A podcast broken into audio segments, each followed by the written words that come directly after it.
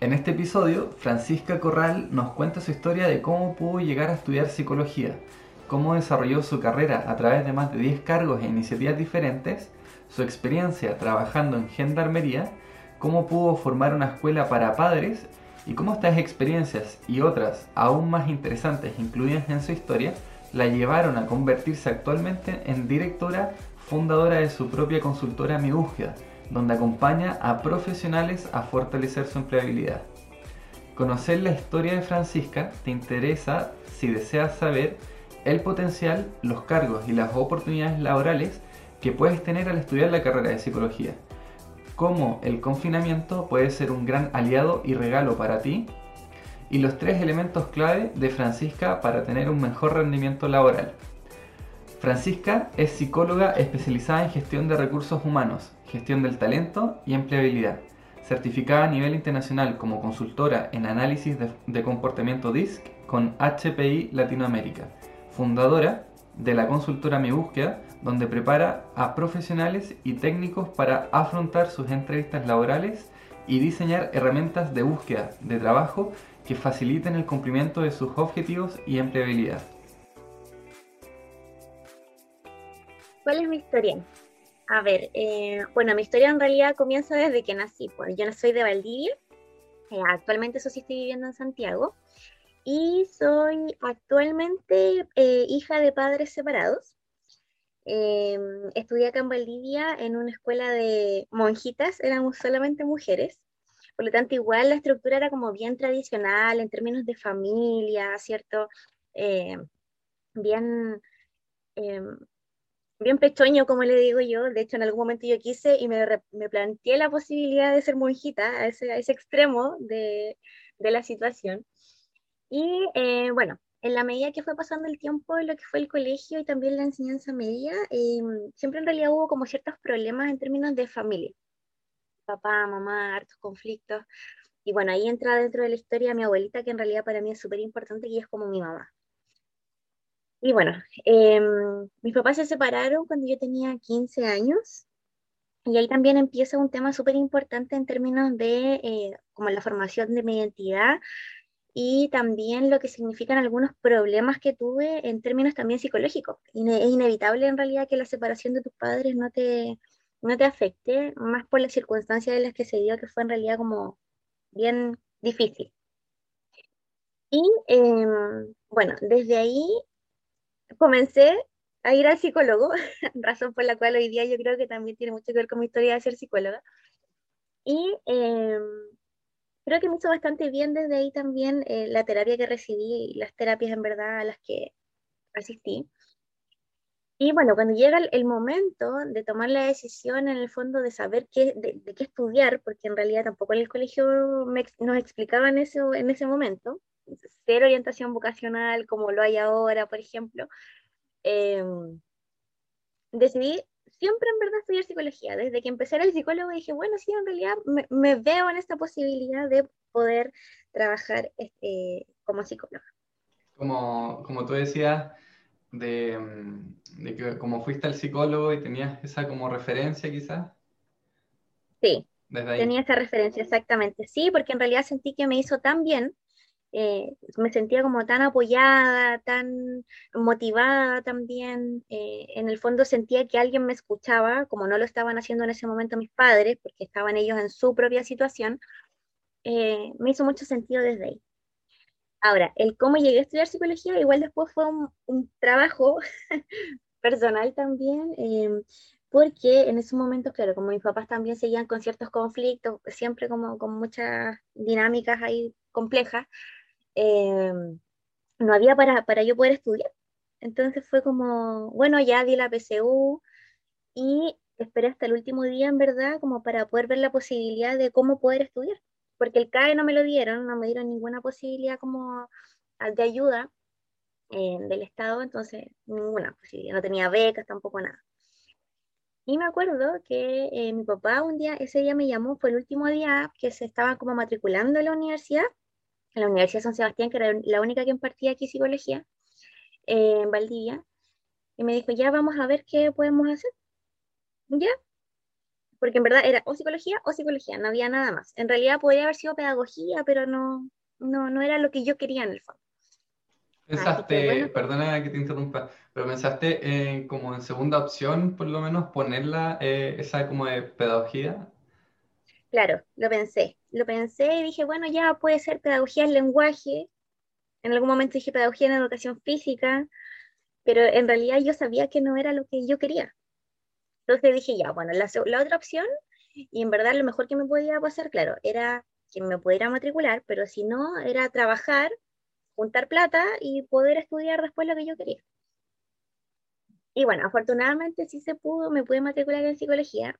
Y yo recuerdo justamente ese mismo día cuando me matriculé, bueno, además de llorar, porque era como la carrera soñada que para mí, yo le dije a mi papá, papá, yo voy a ser la mejor en la carrera te lo prometo, voy a salir rápido de la universidad para yo poder trabajar y en el fondo poder retribuirte también esto que estás haciendo por mí.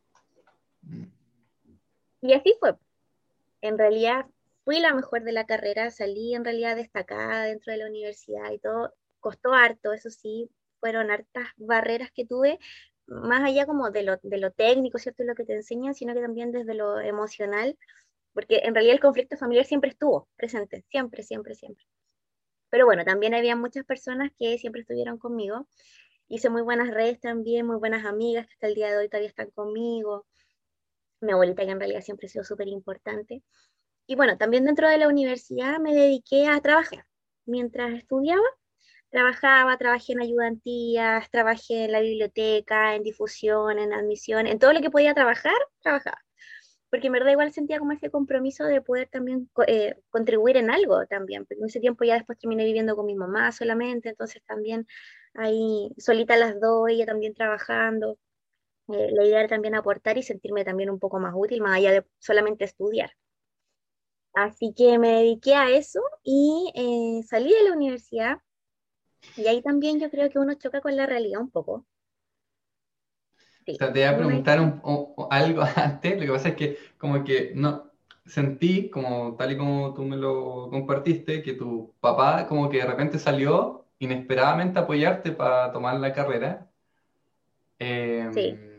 Y entonces, y claro, sí, sí. Y, y, también te iba a preguntar cómo, cómo en ese proceso anterior tu abuelita te apoyaba, o sea, como que. ¿de qué manera? tú sentías ahí como el apoyo que estuvo presente, presente de tu abuela y no tanto de tus papás. Sí, no, ella en realidad siempre, yo con mi abuelita hasta el día de hoy todos los días nos llamamos, entonces era todos los días en, ese, en esos momentos llamándome o me iba a ver, eh, no sé, me, me preparaba, por ejemplo, comida rica, ¿cachai? Como muy, muy desde lo mamá. ¿Por qué lo digo? Porque, eh, claro, justamente pasa que dentro de la universidad mi papá desapareció como un buen tiempo, fue así de, conflictivo todo, desapareció como por tres años, yo nunca más lo vi, ¿cachai? Eh, a diferencia de ahora que ya estoy aquí y ya subsanamos eh, heridas, ¿cierto? pero mi abuelita siempre estuvo ahí, o sea, y era tanto en realidad también a veces la necesidad que yo a veces ni siquiera comía en la universidad, ¿cachai? Porque no había plata.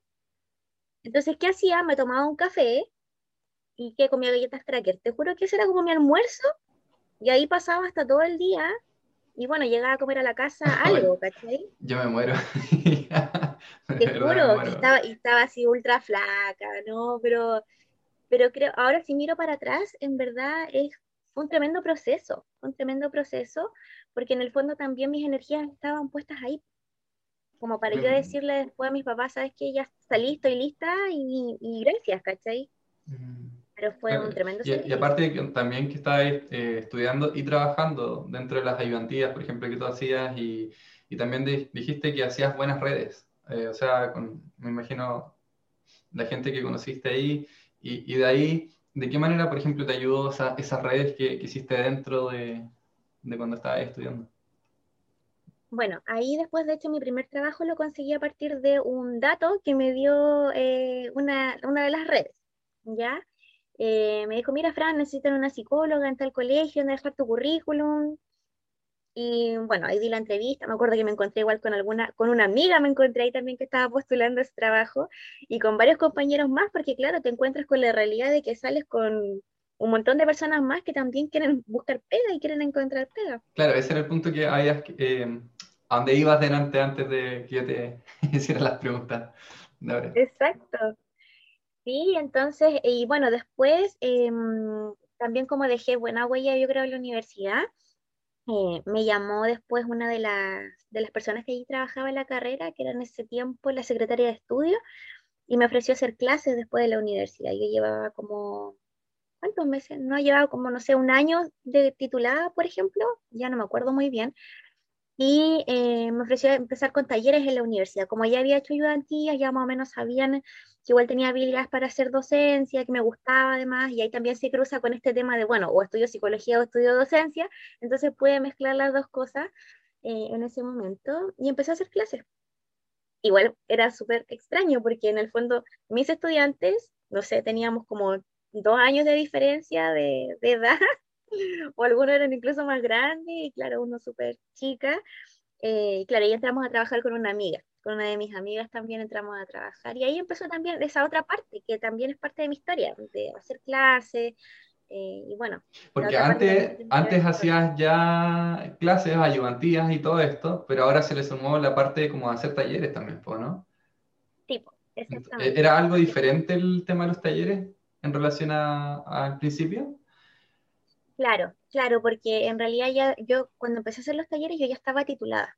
Entonces eh, ya estaba como profesional, la ayudantía fue como dentro de mi pregrado y em, claro, las clases ya estaban impartidas como docente de la Universidad San Sebastián de Valdivia. ahí? Entonces, sí, fue todo un desafío. Claro, y, hacer talleres era como, ya toma, aquí está el taller, impártelo o lo tenías que crear tú eh, ¿Cómo, cómo, era? A ustedes. Sí, nosotros teníamos que, crearlo. O sea, vengan a trabajar en la universidad, claro. La planificación estaba, los contenidos también estaban, pero, o sea, como un boceto, pero el cómo lo pasabas, cómo tú armabas la metodología, eso era parte de lo que tú tenías que hacer y planificar, entregar la planificación, bueno, aprender del sistema también, subir las notas, etcétera. Entonces, bueno, ya en ese tiempo se trabajaba presencial, entonces, no sé, teníamos ya ni siquiera me acuerdo cuántas eran las secciones de personas, eran como 50 personas en una sección, eh, eran tres secciones, entonces eran muchos estudiantes. Y, pero era súper rico, era... ¿Qué te gustaba más de, de, esa actividad? ¿Te gustaba alguna temática específica o en general todo bien? Sí, me gustaba mucho el tema del autoconocimiento. Y bueno, que eso también es lo que hoy día también estoy haciendo en consultora que tiene mucho que ver también con lo que es la búsqueda de trabajo. Entonces, he ido como siguiendo, yo creo que igual de manera inconsciente un poco, em, como la misma línea, o como por lo menos de temáticas que a mí me hacen sentido, para las que igual creo que soy buena, como para poder trabajarlas, ¿cachai? Así que, em, y bueno, después de la universidad, ah, bueno, eh, entré a trabajar en un colegio y eh, esa experiencia me encanta. Siempre la recuerdo con mucho cariño. Yo creo que el primer trabajo es lo máximo, como el formal. Y estuve trabajando como psicóloga educacional. Y ahí fue difícil porque mm, trabajé con, con, estudiantes que tenían mucho em, riesgo y porcentaje de vulnerabilidad. Entonces, eh, bien eras psicóloga del programa de integración escolar, eh, te encontrabas igual con realidades súper fuertes, o sea, no sé, llamabas a una niña para evaluar su coeficiente intelectual bajo estos test de inteligencia, pero te encontrabas que la niña finalmente terminaba develándote un abuso, por ejemplo, de su papá, eh, o violaciones. Eh. Entonces, frente a esas situaciones, igual uno como primera experiencia de trabajo, igual eh, no solamente te choca, sino que eh, también tienes ciertos miedos en términos de cómo actuar, porque tampoco es que te lo enseñen todo en la universidad. Oye, pero tú tenías alguna expectativa relacionada a eso que iba a pasar? ¿O supiste ahí como cuando ya empezaste a trabajar realmente cómo era la realidad internamente, digamos? Yo creo que em, tenía como ciertas claras expectativas, pero en el fondo que eso fuera algo tan recurrente no, lo veía venir, como se dice.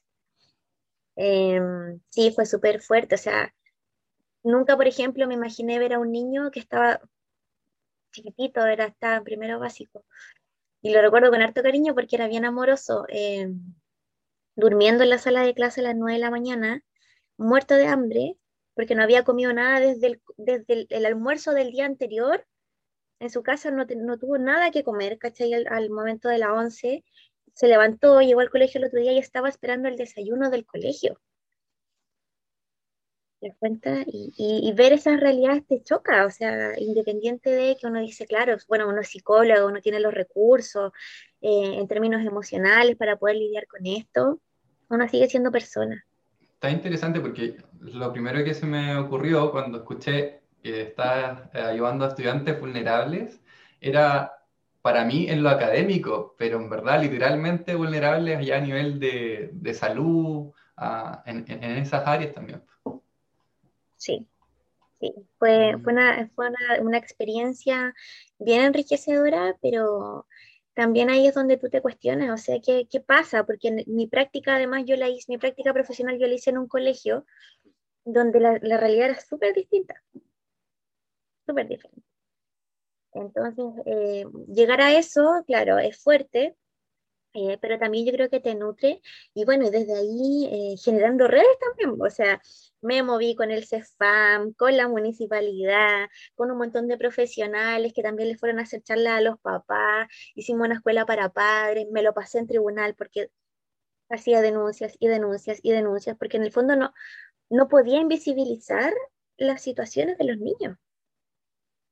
¿Te das cuenta? Cuando en realidad, claro, y ahí también tirando orejas para, para colegas que estuvieron antes y siempre lo voy a decir, o sea, había niños que efectivamente lo estaban pasando muy mal y nadie estaba haciendo nada por ellos, ¿cachai?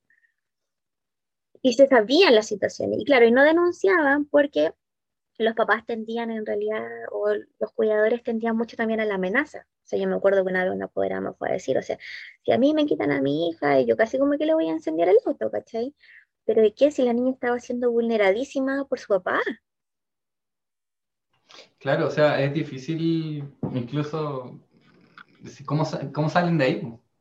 Si es que nadie se hace cargo en los colegios en los que están y menos obviamente en la familia en las que están como, como entre rejas ahí viviendo, ¿no? Exacto, exacto. Y más ¿Qué, por ¿qué, se hace, ¿Qué se hace ahí en realidad? Porque claro, como más encima, o sea, los bajos recursos y todo ese contexto hace que sea muy difícil. Eh, la situación simplemente queda así, pasa. Eh, ¿De qué manera pueden como ser ayudados esos, esos niños que tú comentas? Eh, Ahí en realidad va a depender, pero en realidad todos los casos que yo me acuerdo que levanté la alarma eh, se fueron a tribunal, estuvieron en tribunal de familia, hay algunos que ya después pasaron a fiscalía, otros que terminaron en residencias transitorias algunos, otros terminaron con otros cuidadores. Eh, por un tema de, resguardar su, bienestar. Eh, y ahí, bueno, también trabajamos harto con las redes, con PRJ, con DAM, con los PPF, para también ir haciendo seguimiento sobre los, padres, en este caso los cuidadores. Hay algunos padres que en realidad también por temas ya legales eh, se fueron presos. Estaban con libertad vigilada algunos, otros en realidad ya estaban en, condenados, ¿cachai? Entonces, hubo de todo. Hubo de todo. Ahora, cuando veíamos que habían situaciones menos graves, eh, pero aún así con riesgo en el fondo, eh, derivábamos a estos padres a una escuela para padres que creamos. Y ahí, claro, hacíamos talleres. ¿Qué era, ¿qué era eso? ¿Cómo se constituyó? ¿Cómo lo armaron? Eso fue una locura porque me acuerdo que cuando la, la directora me entrevistó, eh, me dijo, me contó un poco sobre la situación de, la vulnerabilidad que vivían los niños, cómo eran los padres también, de la inhabilidad en el fondo parental o la incompetencia parental de, muchos. Y le dije, ¿y por casualidad usted nunca ha pensado en hacer una escuela para padres? me dijo, no, me dijo, ¿qué es eso? Le dije, bueno, podríamos hacer, y yo ya planteándome como estábamos trabajando yo ya ahí, podríamos, eh, le dije, hacer varias actividades en el mes, por ejemplo, dos veces, por, eh, por, dos veces al mes, donde hagamos jornadas, por ejemplo, de enseñarle a los padres, no sé, cómo comunicarme eh, con, mis hijos, cómo trabajar el tema de la autoridad, em, cómo yo hacerme cargo también de las necesidades emocionales y también básicas de mis hijos y traer a distintos profesionales si es que ellos quieren aportar, tal vez de manera gratuita o haciendo ahí algún, algún nexo, ¿cierto? Algo, algo que también los beneficie a ellos como profesionales. Y le encantó la idea y terminamos haciéndolo. Po. ¿Cómo partió? Fue, fue una inauguración. Me acuerdo que invitamos al sostenedor, invitamos también a profesionales del CEFAM que en ese tiempo trabajaban igual con nosotros.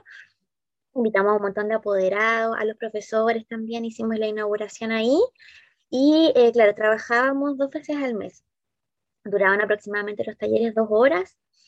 Pero igual eran presenciales, obviamente, en ese tiempo, y les teníamos ahí también como galletitas y un coffee, algo en realidad bien, bien básico, pero con harto cariño, ¿cachai? Y igual los apoderados lo, lo, agradecían harto.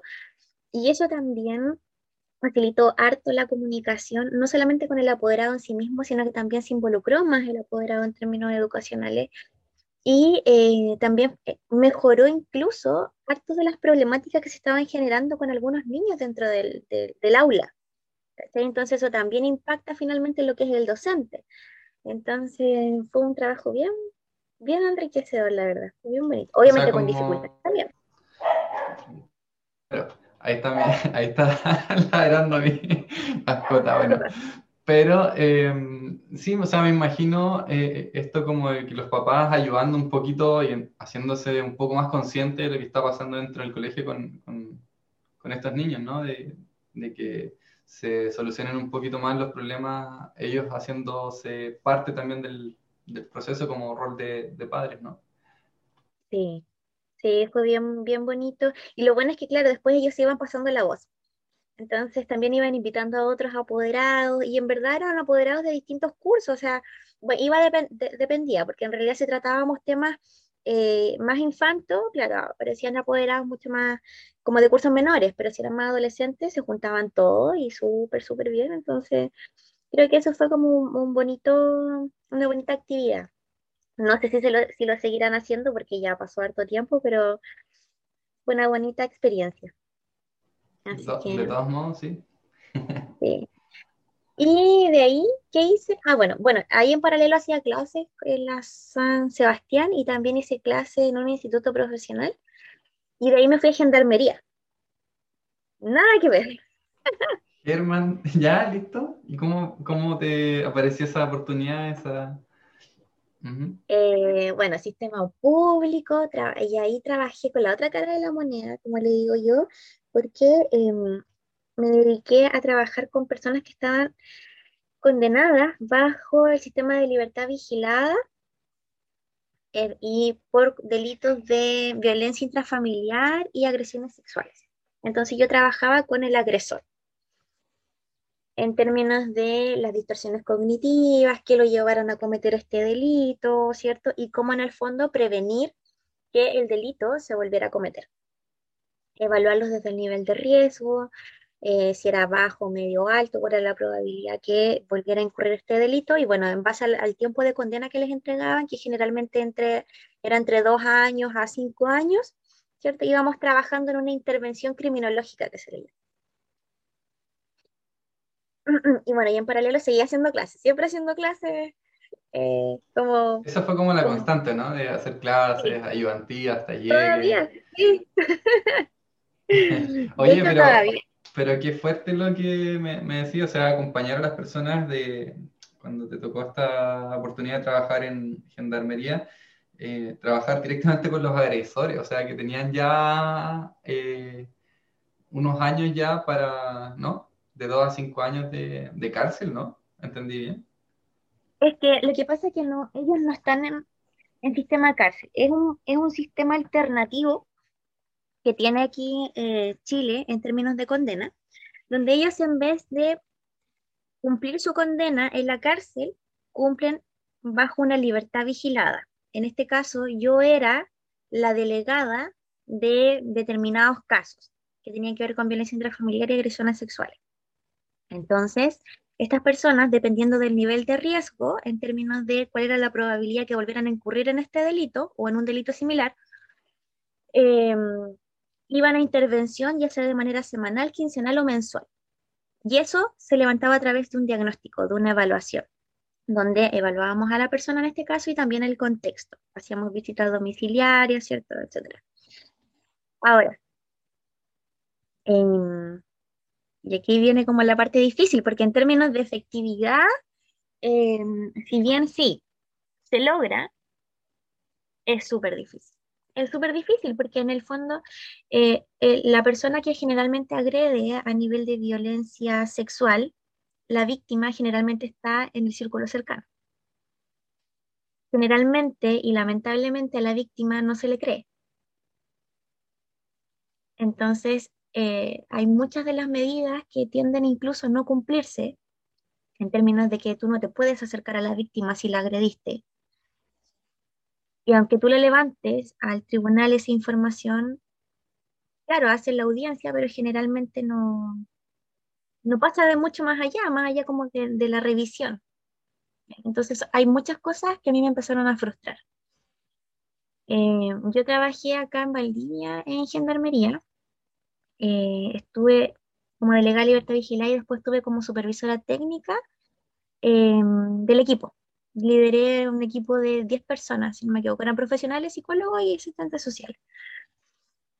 Y eh, cuando fui supervisora técnica incrementó mucho más mi frustración, porque eh, además como es un sistema público que ya vienen, ¿verdad?, con hartas, hartos protocolos, procedimientos, harta burocracia, es difícil a veces cambiar ciertas cosas o no sé, de repente quieres como capacitar más a tu equipo y pucha, no sé, pues no puedes, porque no hay recursos o hay que pedir mucho permiso, mucha autorización, los equipos igual están súper quemados, trabajan con, con temáticas que son súper fuertes, entonces la verdad es que no se le toma mucha atención como a la persona que está detrás del profesional que hace toda esta pega.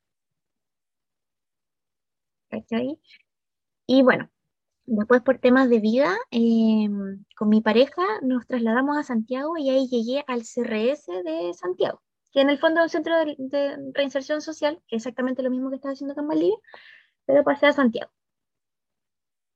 Y em, lo mismo, lo mismo, o sea, eh, es mucho más complejo. Aquí también en Santiago ya me, me, me chocó mucho más la realidad también en términos de trabajar con más personas que estaban, por ejemplo, en situación de calle, eh, que tenían riesgos mucho más altos, pero que aún así yo no entendía por qué no estaban, perdón, pero por qué no estaban presos y finalmente es mucho más riesgoso que estén afuera en una libertad vigilada, estando en situación de calle, que eh, estando incluso en una cárcel donde están mucho más incluso protegidos, ¿cachai? Porque a eso súmale que además de incurrir en delitos de violencia, de agresiones sexuales, tenían también problemáticas a nivel de impulsos, tenían problemáticas con la pareja, tenía, había violencia intrafamiliar, había consumo de drogas, entonces había un montón de factores que en el fondo hacían que la persona pudiera volver a incurrir en un delito. Y bueno, ¿y qué pasaba? Entonces, si tú no te lo cuestionáis como profesional, porque en el fondo sabes que tampoco puedes hacer más allá, entonces estamos ¿Cuál era tu límite ahí de, de ayuda, de apoyo? Mi límite era reportar, y hasta ahí llegábamos, mi límite era reportar al tribunal, decir que en el fondo había un alto riesgo de probabilidad que esta persona incurriera en un delito y que eh, solicitábamos cierto una audiencia para poder revisar la causa, poder revisar el cumplimiento de la condena y pedir en este caso incluso una revocación. ¿Para qué? Para que la persona en el fondo siguiera cumpliendo esta condena, pero privado de libertad. Porque imagínate una persona en situación de calle en esas condiciones, o sea, ve a una niña X, dependiendo de sus distorsiones, de lo que tenga cierto en su esquema, y la viola. ¿Cachai? Entonces, ¿quién hace, ¿quién hace algo con eso? O sea, nadie. y bueno. O sea, está súper complejo ahí, pero te entiendo. O sea, sí. Y, y después, como tú decías, como supervisora, igual era difícil porque las condiciones de repente que se les ponía, me imagino, no te permitían liderar de la manera quizás que te gustaría a ti haber liderado a, ese equipo de 10 personas que tú dijiste, ¿no? Sí, exacto. Sí, lo que pasa es que además eh, yo, yo en verdad agradezco en la experiencia, pero en realidad hay cosas que uno no considera dentro de un trabajo que son justas. ¿Cachai? Entonces, sí, en realidad, y yo creo que hoy día es aún más importante y está mucho más en boga, si en verdad yo siento que mi trabajo no está siendo retribuido como yo considero que debe ser, entonces no me motivo. Y no estoy hablando solamente del reconocimiento monetario, estoy hablando en realidad del reconocimiento que en realidad yo creo que gran parte de las personas también esperan, o por lo menos, no sé, algo, ¿cachai? No sé, con todo el esfuerzo que uno hace, em, y en esos contextos además que son tan difíciles, eh, yo creo que hay cosas que son muy injustas. Em, este tema, por ejemplo, de que no sé, pues, tenía colegas que llevaban años ahí, ponle 10 años, ganando exactamente el mismo sueldo, pero llegan otras personas que no tienen ninguna experiencia, pero porque son amigas de un dirigente que las metió ahí y ganando mucho más que la persona que lleva 10 años, ¿cachai? Entonces, yo, yo creo que uno no es nadie para meterse en el bolsillo de la otra persona, pero que hay cosas que son injustas, las hay. Y esas cosas igual te van desmotivando y te van desilusionando el sistema. ¿Cómo lo pudiste resolver en tu caso? En verdad, yo como que decía, yo no me meto, ¿cachai? Yo decía, porque al final yo igual tenía como mis otros ingresos, hacía clases de la universidad, bueno, todo esto también soy, era instructora de spinning en ese tiempo, hacía clases también en el gimnasio. ¿De spinning? Me movía por un... ¿De la bicicleta? Sí. Eh, era, era, instructora, me certifiqué de hecho, entonces... Em, la verdad es que a mí como que me da lo mismo me da lo mismo cuánto ganes tú, ¿cachai? Pero sí yo lograba ver la frustración de mis colegas, era un tema, ¿cachai? Y eso pasaba a nivel de institución, entonces, no, había muchas cosas que no me, no me agradaban, que no me hacían sentido, independiente de que si el trabajo, por ejemplo, con las personas, con eh, las personas que eran como mis casos en términos de, de trabajo, ¿cierto? Eh, sí, me, me, acomodaba, me gustaba, sentía que hacía un aporte, que hacía buenas intervenciones, de hecho igual nos capacitaban en eso como una vez al año. Pero bueno, hay ciertas condiciones que no te gustan, ¿no? Y uno ve ahí si, si te hace sentido o no, ¿cachai? Eh, como sistema público, igual la retribución no es tan mala porque finalmente igual recibes como los trimestrales y todo, pero es como el sueldo que ganas en el fondo el doble cada tres meses. Pero bueno, no, no todo es plata, ¿cachai? Yo necesitaba también en ese caso como un vuelco, necesitaba reinventarme, necesitaba hacer algo distinto. Ah, bueno, y dentro de todo eso, em, va a sonar que soy como media dispersa capaz, pero no sé. Bueno, además de hacer clases, también hacía reclutamiento, hacía selección, hacía capacitación, desarrollo organizacional, eh, como que soy como bien dinámica, me gusta, me gustaba hacer hartas me gusta en realidad hacer hartas cosas. Este a preguntar igual porque em, me comentaste que estudiaste psicología, pero después todos los cargos que ocupaste es como que ya son varios y eh, para las personas que no entienden todavía qué cargos pueden ocupar después eh, estudiar psicología, eh, como preguntarte un poco eso también. Claro, a ver, psicóloga educacional como en programa de integración escolar, ¿cierto? Y convivencia escolar, también estuve en eso. Psicóloga en intervención criminológica, ya trabajando en este caso en Gendarmería de Chile psicóloga laboral u organizacional en reclutamiento, selección, capacitación, desarrollo organizacional. Psicóloga como docente también, porque finalmente uno igual estudia y tú también puedes enseñarles a otros. Eso también es una forma de ejercer tu rol. Y es súper entretenido. Y bueno, hoy día soy psicóloga también, reclutamiento, selección, hacemos desarrollo organizacional, asesora de empleabilidad, pero tengo mi propia consultora también, entonces eh, uno va generando distintas, distintos roles. Claro, y, aprendiendo de todo. O sea, todas esas ramas, digamos, pero vienen del el origen de que estudiaste psicología eh, como formación y... Ok, ¿sí? como también, porque hay veces en las personas que entran a estudiar una carrera, eh, claro, psicología, ah, psicólogo, la consulta en el uno a uno y, listo, pero no saben temas de capacitación, también que pueden hacer todas estas cosas que tú acabas de compartir. Exacto, sí, no, es que hay un montón en realidad que uno puede hacer. Eh, y más hoy día que también es como estamos más abiertos a lo digital, o eso en realidad es lo que uno espera, ¿cierto? Eh, podemos hacer un montón de cosas, un montón de cosas. Entonces, sí, pues bueno, de hecho también eso es algo que dentro de mis clases igual le digo a mis estudiantes, o sea, sáquense de la idea que el psicólogo es el que está, ¿cierto? como bien decías tú, en este uno a uno con el paciente y el psicólogo clínico o el psicólogo educacional. O sea, hoy día hay un montón de ofertas. Y si, bueno, si el trabajo no llega a ti, tú créalo, pero en el fondo la posibilidad está.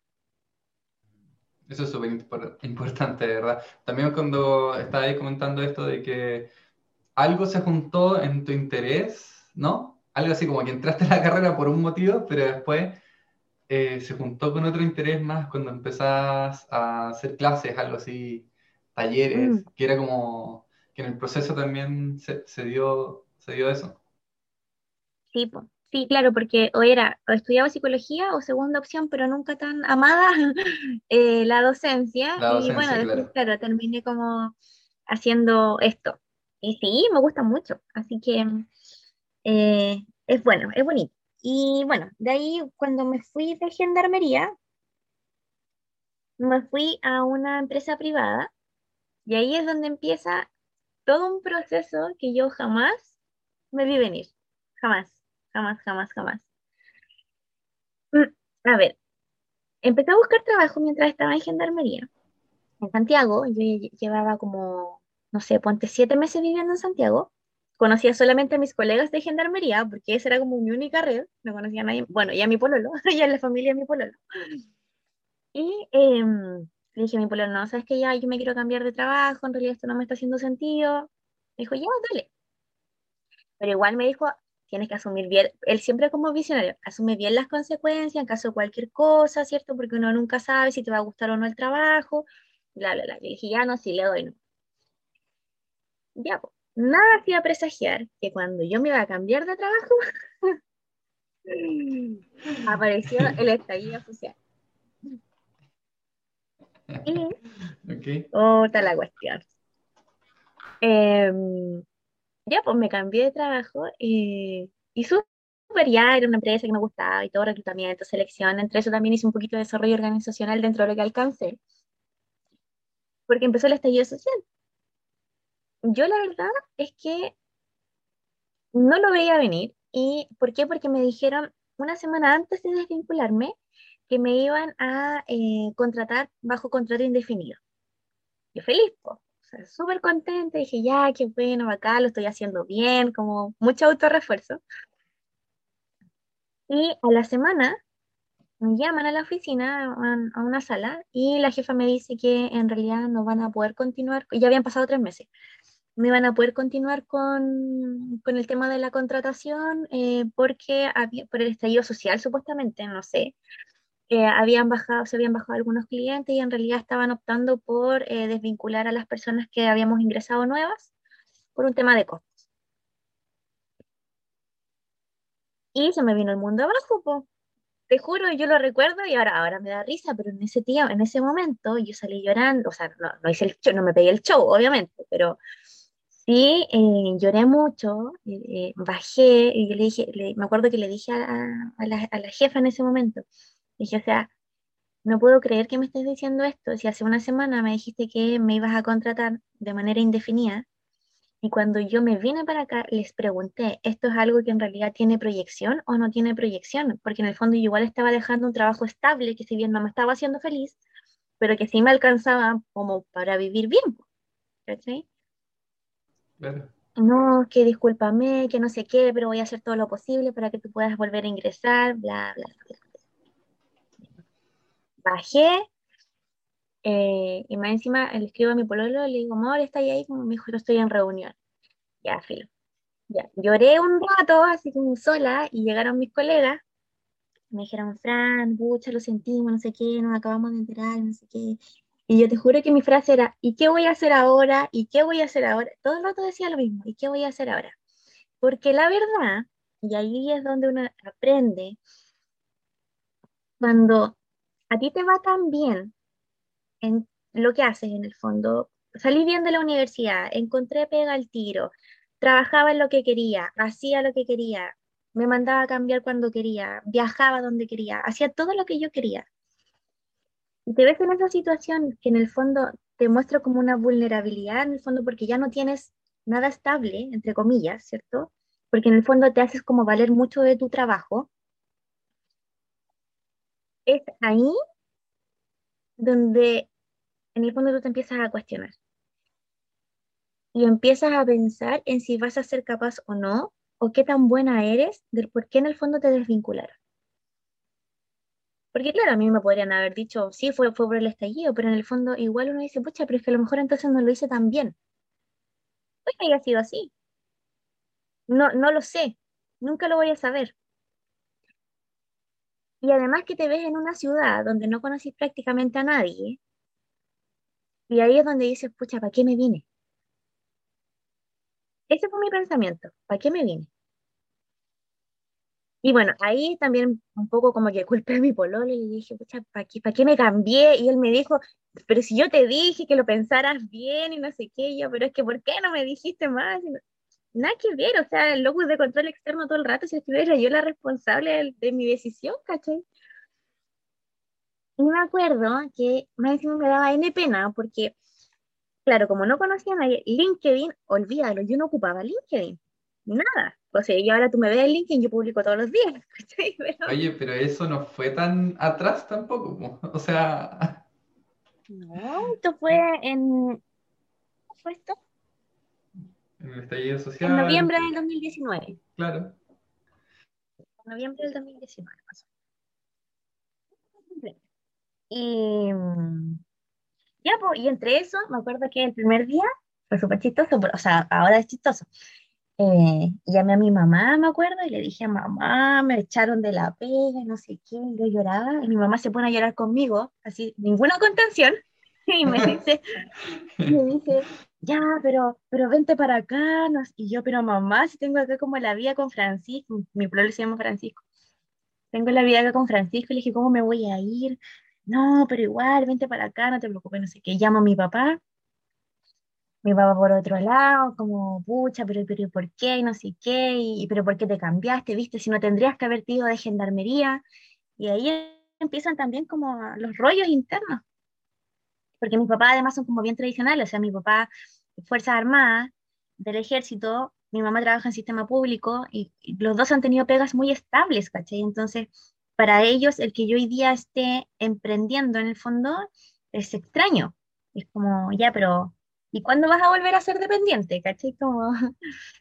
y yo, mucho, ojalá nunca, pero ya no como para el cielo.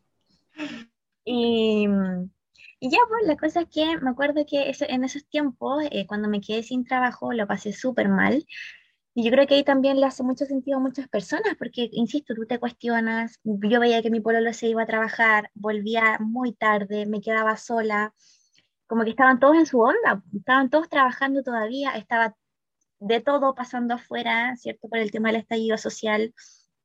Eh, y cada vez tú veías que era más difícil en el fondo poder también encontrar una pega que te hiciera sentido. O sea, postulé muchos trabajos, cuánto pagaban, 600 lucas, 400 lucas en ese tiempo. Que igual uno dice, mucha, igual tengo experiencia, no sé si, si vale en el fondo tomar esa, esa decisión. yo dentro de toda esta historia eh, siempre pensé tener una consultora, pero nunca me di el tiempo como para decir, ya, a ver, lo voy a hacer en este momento o lo voy a empezar a planear ahora, nunca. Y eh, entre eso, pensando un día, como entre esas tantas ideas, dije, oye, si hago una consultora, como que lo pensé, después como que le fue tomando, dando un poquito forma, eh, y empecé a escribir, solo a escribir, así como ya, a ver cómo podría llamarse, qué podría ofrecer, eh, muy desde la lluvia de ideas. Y me acuerdo que llegó Fran un día a la casa y le dije, ya, amor, le dije, me voy a crear mi propio trabajo. me dijo, a ver, ¿cómo es eso? No, le dije, ¿sabes qué? Voy a hacerme una, voy a, voy a darle, le dije, voy a hacer una consulta. Y me dijo, ya, pero a ver, ¿qué pensaste? Porque él, como que igual me aterriza un poco. No, le dije, mira, se trataría de esto, de esto y. Oh, me dijo, qué buena idea. Ya, pues dale, me dijo, yo te apoyo. Y le dije, ya, pero tú estás cachando, le dije que yo en verdad, casi como que yo creo los primeros meses no te voy a aportar casi nada, porque económicamente hablando, porque no tenía nada, pues, si no, me fui sin nada, ¿cachai? No tenía ni ahorros, pues, y así de la buena vida me daba, ¿cachai? Eh, me dijo, no, dale nomás, de verdad que te apoyo. Y fui, yo obviamente, como psicóloga, buena psicóloga, no cachando de, ni de finanzas, ni de una cuestión. Bueno, cachaba un poco porque en, en todo esto también hice un magíster de recursos humanos, y bueno, ahí también algo captado como de administración y todo, pero es distinto cuando estás como desde tu propia posición.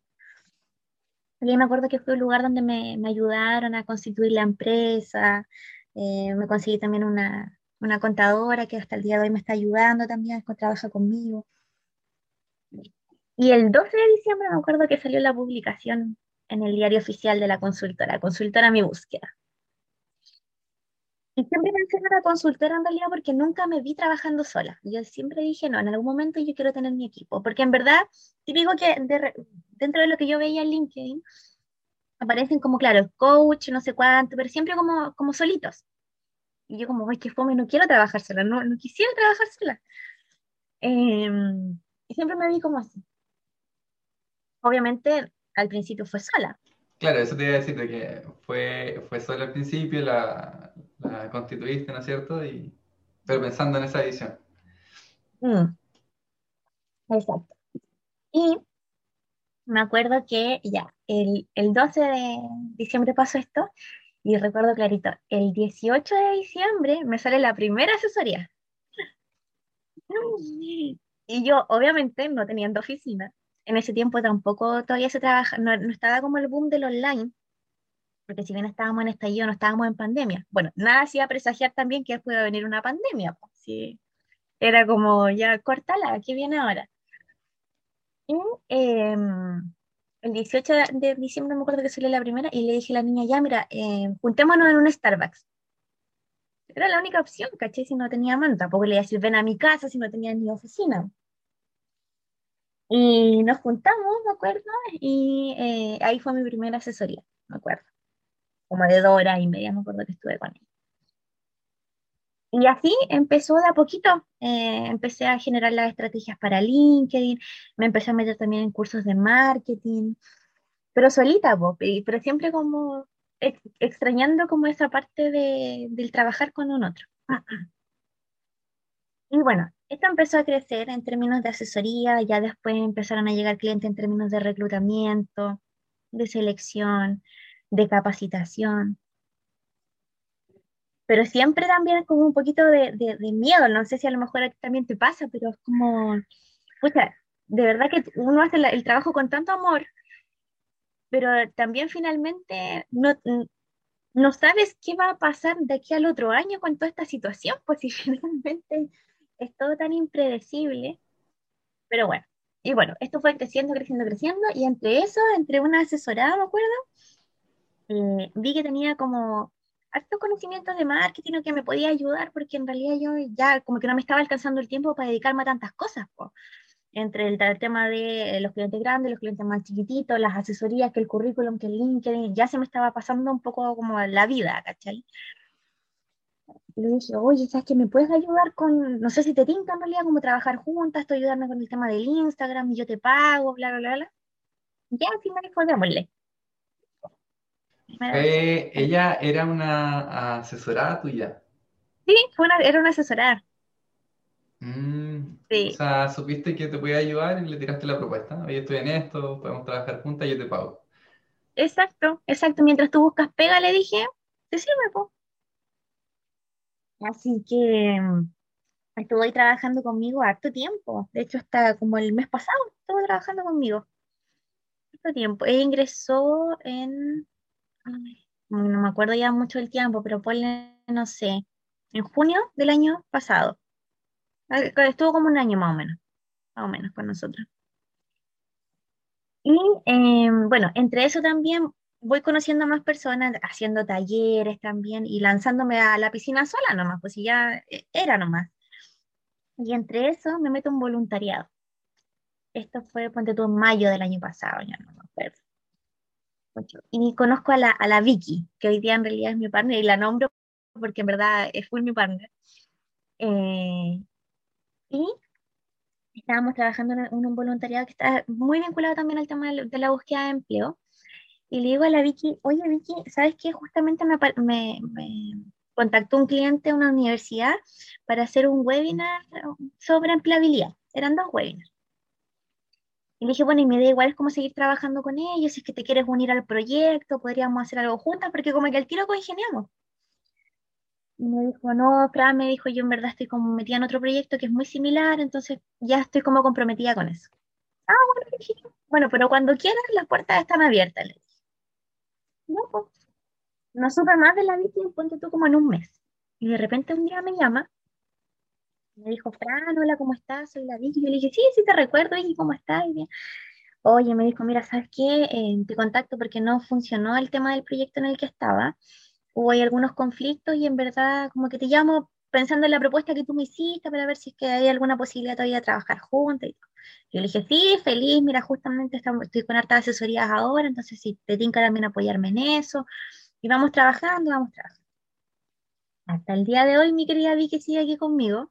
Ya en verdad yo ya la considero una partner eh, en términos de lo que es la consultora. Tomamos decisiones juntas, de hecho, o sea, yo trato como de, que ella también se empodere en este caso de la consultora y, que la haga suya también.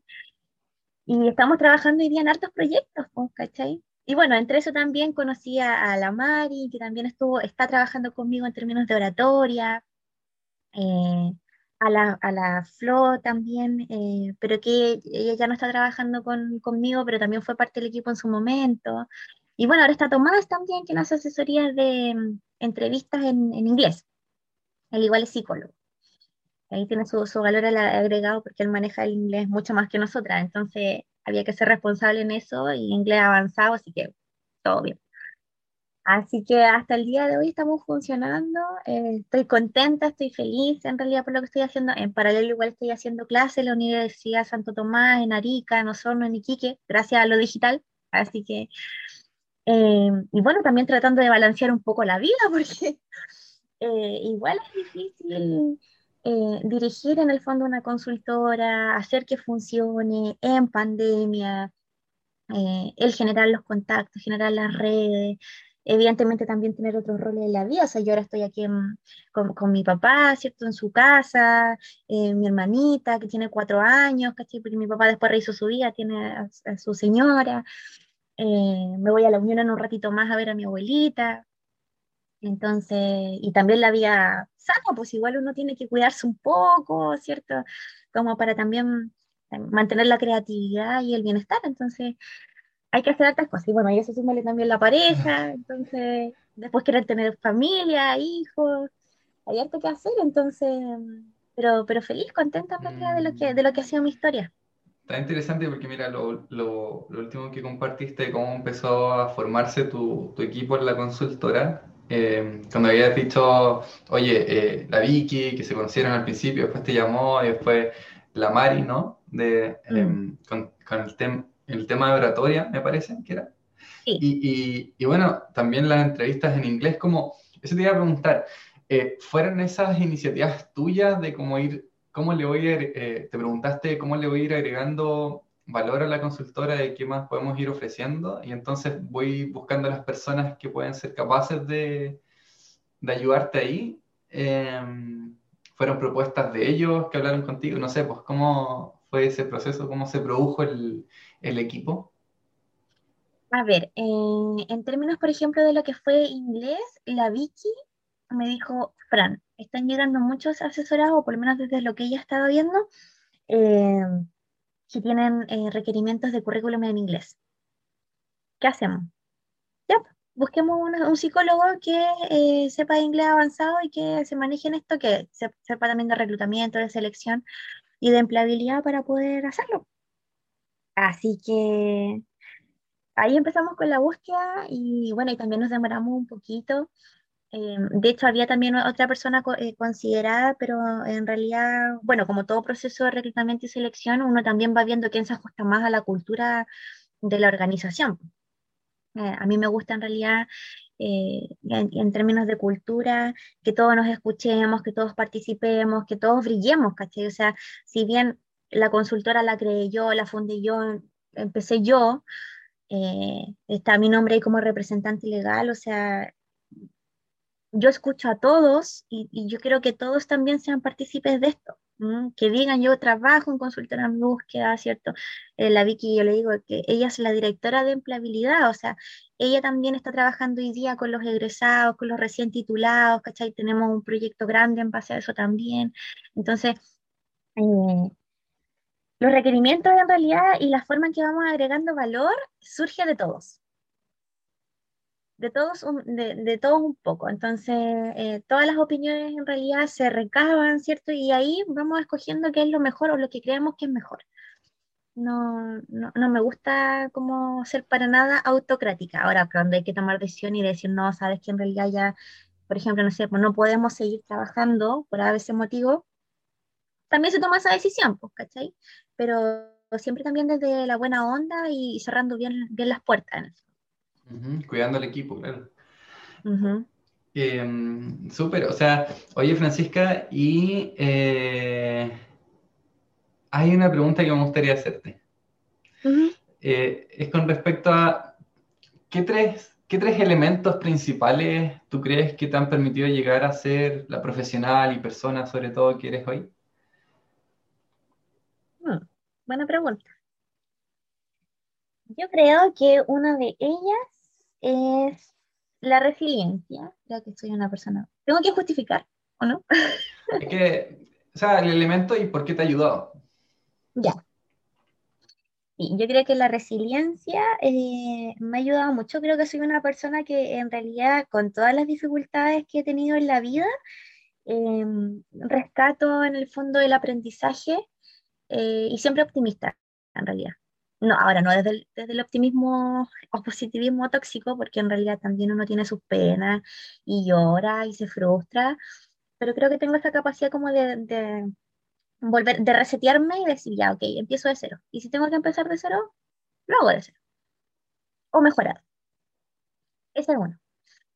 Eh, lo otro, eh, yo creo que como tercer como segundo elemento, yo creo que tiene que ver también como con la energía. Eh, creo que en ese sentido me cuido harto en términos de lo que yo quiero, lo que yo creo que es mejor, pero también trato de vincularme con personas que también estén como en una sintonía similar o que me puedan aportar. Eh, en ese sentido, si bien no dejo como que influyan en mis decisiones, pero sí me gusta como conocer personas y que en, qué nos podemos ir aportando y que me puedes aportar tú. ¿cachai? Y lo otro, como tercer elemento, y yo creo que en realidad esto es algo que he ido como desarrollando en el tiempo, es la, la seguridad o la confianza, como ahí lo podamos llamar. Em, ¿por qué? Porque si bien antes, como en la vida, siempre como que me ha ido bien, gracias a Dios, creo, eh, yo hoy día con seguridad te puedo decir, ¿sabes qué, Miguel? Yo creo que hoy día yo sí me siento capaz. Antes lo hubiese dicho con dudas. Pero porque también, tocabas esto antes de tirarte a la piscina, atreverte, y ahora estás diciendo esto de resetearte y volver a empezar desde cero, pero que también conecta con lo que ya habías dicho de alguna manera. Sí, Sí, yo creo que eso, eso es como importante. Y la seguridad es de todo tipo, o sea, desde lo que tú crees que eres capaz, desde lo que tú eres, hasta el cómo te ves, ya, o sea, de estar conforme contigo en todas las áreas. De ya no criticarte tanto, ¿cierto? De ser tan perfeccionista, Y en realidad la vida, yo siempre digo, o sea, ahora mi lema es la vida soy. y desde ahí, si lo puedo disfrutar y bueno, si también me voy a caer, lo voy a hacer, si al final es parte del proceso. Mm, buenísimo. Bueno, yo súper agradecido, Francisca, por tu capacidad de ser vulnerable, el, haber compartido tu historia desde la temática familiar también, que eh, no, no, es sencillo muchas veces, eh, de todos los cargos que, te atreviste a ocupar en ese proceso, eh, de tirarte a la piscina, de cambiarte de Valdivia aquí a Santiago para haber experimentado esas transiciones laborales que hiciste. Eh, rescato mucho también tu liderazgo del tema del empoderamiento tuyo, pero también sobre todo el que le, le permites también empoderarse a, las personas de tu equipo. Creo que hoy día eso es súper fundamental. Em, sobre todo en tiempos ahora que estamos haciendo las cosas más digitales y que, y que a pesar de eso, uno, o sea, que eso esté presente hace muy bien en, en, las organizaciones. Eh, y obviamente lo que haces tú, o sea, capacitaciones, talleres, el tema de la asesoría y conectar a las personas con una mejor empleabilidad, sobre todo ahora con, con el gran tema de la tecnología que muchas personas antes no lo tomaban siquiera en cuenta y ahora recién, recién, recién, recién está estamos como en la época en la que las personas se están haciendo más conscientes de la importancia recién, de las razones, de por qué es importante ocupar LinkedIn y herramientas de todo ese estilo, como, como, como eso en realidad.